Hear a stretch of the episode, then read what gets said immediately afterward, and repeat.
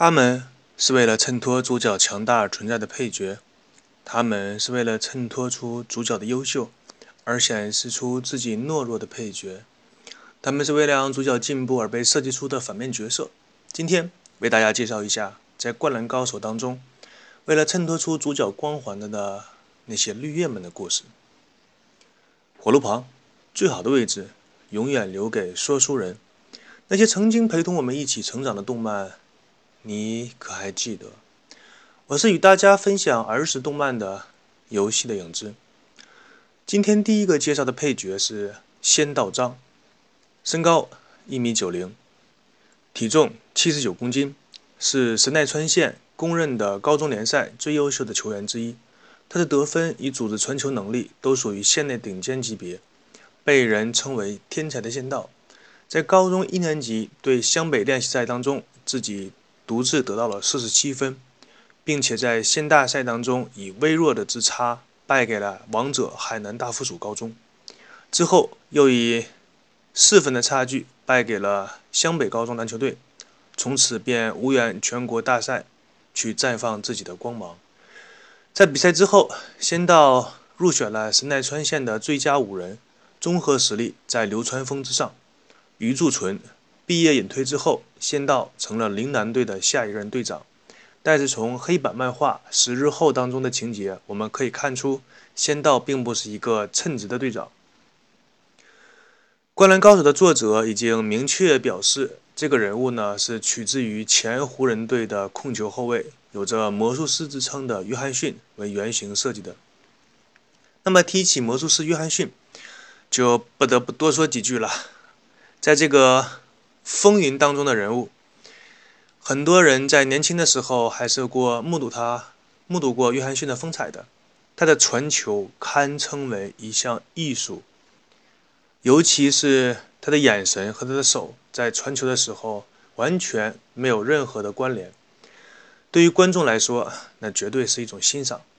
以前在 NBA 当中跟魔术师打过球的人都会说：“你无需担心自己的跑位。”因为魔术师随时会把球传到你的手中，他也是 NBA 从诞生到今天为止为数不多的会不看人传球技巧的一名球员。这种不看人传球的技巧，要求球员对场上的自己的队员以及他们的跑位，包括防守队员的反应，完全会在头脑中做出预判，并且把球传到最合理的位置，用适当的力度和角度传给想传的人。个人认为，这是篮球当中传球中最高的技巧。下面介绍一下魔术师约翰逊，他现在是 NBA 事务部的董事和总裁。他身高两米零六，体重九十八公斤，出生于一九五九年，屈指算来，今年已经是五十八岁。不由得让人感慨一下，时间从来不为任何人停下过脚步。职业生涯时间，他是从1979年一直打到了1996年。场上的位置打的是控球后卫，背上的号码是32号，并且在1994年当中还当了一年的教练。他整个篮球生涯当中，主要的效力球队为洛杉矶湖人队。整个个人的职业生涯当中，他拿到过五次的 NBA 总冠军，三次 NBA 的年度 MVP，三次 NBA 总冠军的 MVP。参加过十二次的 NBA 的全明星赛，两次获得过 NBA 明星队的 MVP，四次获得 NBA 的助攻王，两次获得 NBA 的抢断王，九次获得 NBA 最佳阵容的第一队。在一九九二年获得了肯尼迪公民奖，入选了 NBA 五十大巨星，入选奈斯密斯篮球名人堂，并且在一九七九年获得过 NCAA 的冠军。魔术师约翰逊。他是 NBA 从成立到现在为止唯一一个以新秀的身份，便在 NBA 总决赛当中获得最有价值球员。他也是 NBA 当中为数不多同时获得 NCAA 和 NBA 冠军的少数球员。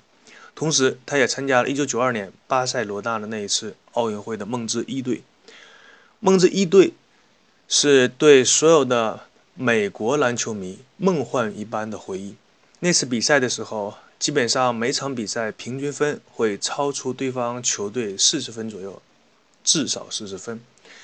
而在比赛刚刚开始的时候，对方球员便会像粉丝一样跑上去，跟梦之一队的球员握手、拥抱、要签名、索要球衣。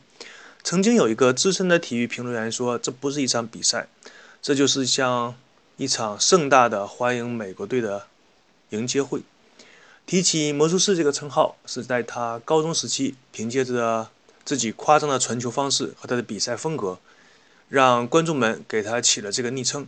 虽然他不是以得分见长的球员，但是他在其他的方面都非常的出色。在他整个篮球运动员生涯当中，对 NBA 的联盟做出了很多的贡献。首先，他率领湖人队三次成为了得分最高的球队，两次成为抢篮板最好的球队。他非常夸张的表现力和令人令人拍案叫绝、不看队员便传球的这个技术，带领着湖人队统治了整个。整整八十年代的篮坛，建立了湖人王朝。在他的带领下，湖人队成了快攻的代名词。尽管他的对手大鸟伯德在场外他们是很亲密的朋友，但是他们在篮球场上的那种对抗，掀起了湖人队与凯尔特人队的争霸大赛。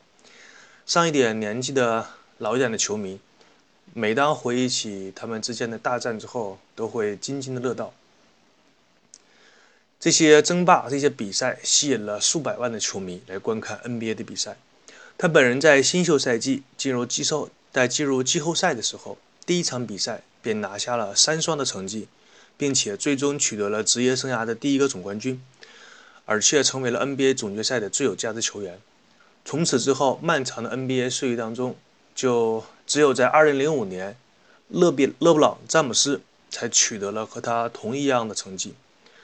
约翰逊最经典的一场比赛是在1980年5月16日举行 NBA 总冠军的第六场比赛。作为新秀的他，代替了受伤的“天钩”之称的贾巴尔，出任了中锋的位置。尽管是在客场作战，但是他活跃了场上自己球队的每一个球员。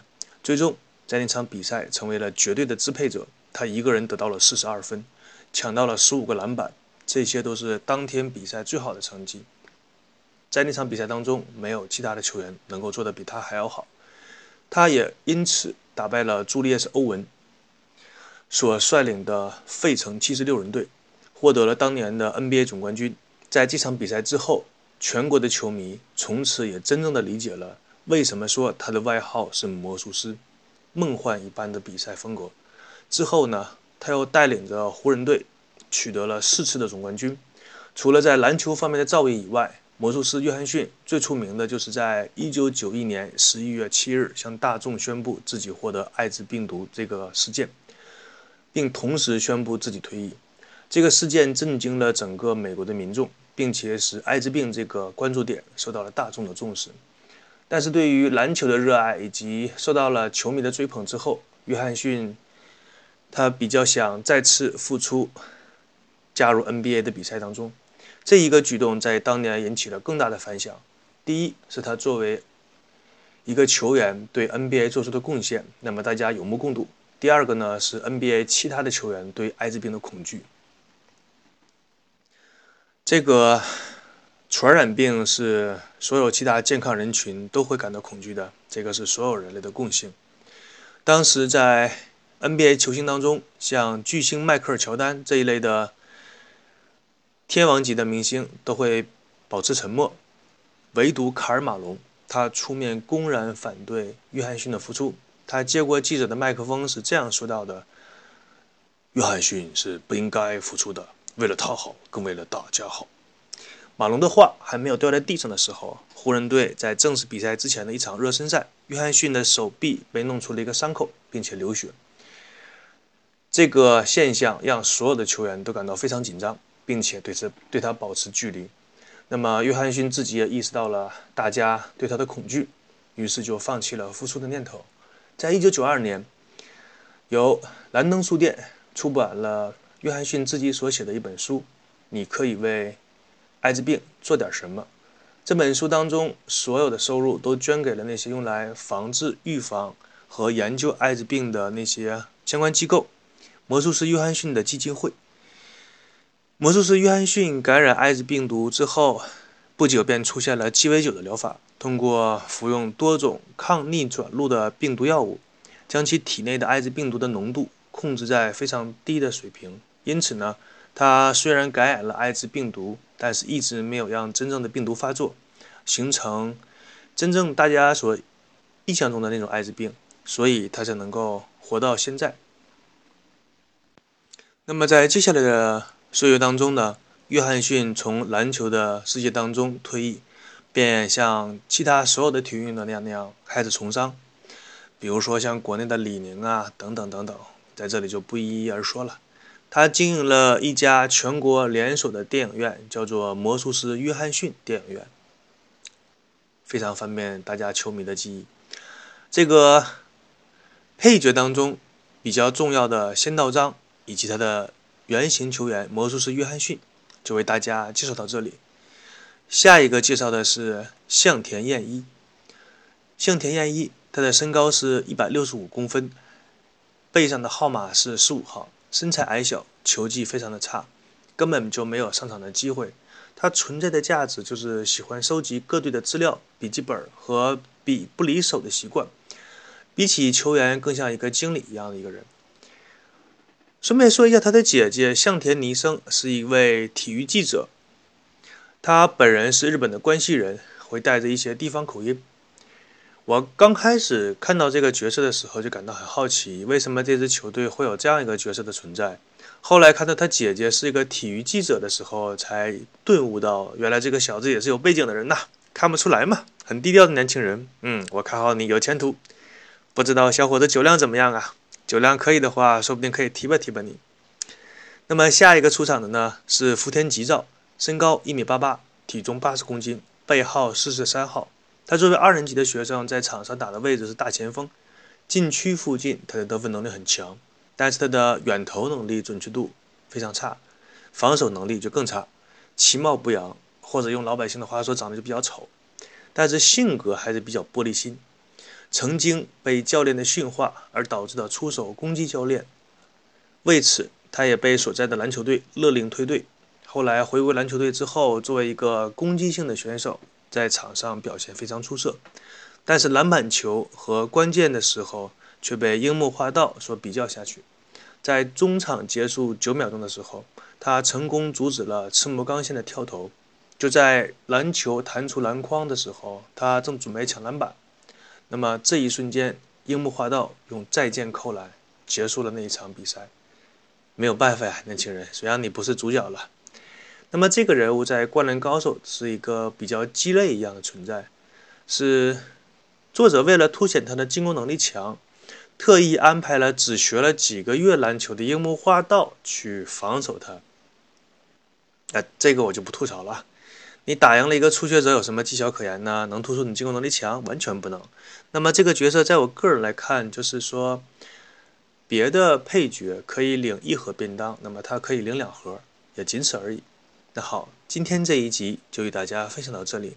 我是与大家分享故事的游戏的影子，欢迎大家来评论、订阅和关注我的节目。谢谢大家，祝大家开心每一天。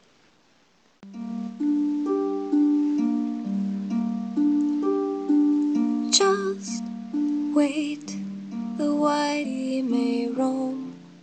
Always a hero comes home. He goes when no one has gone, but always a hero comes home.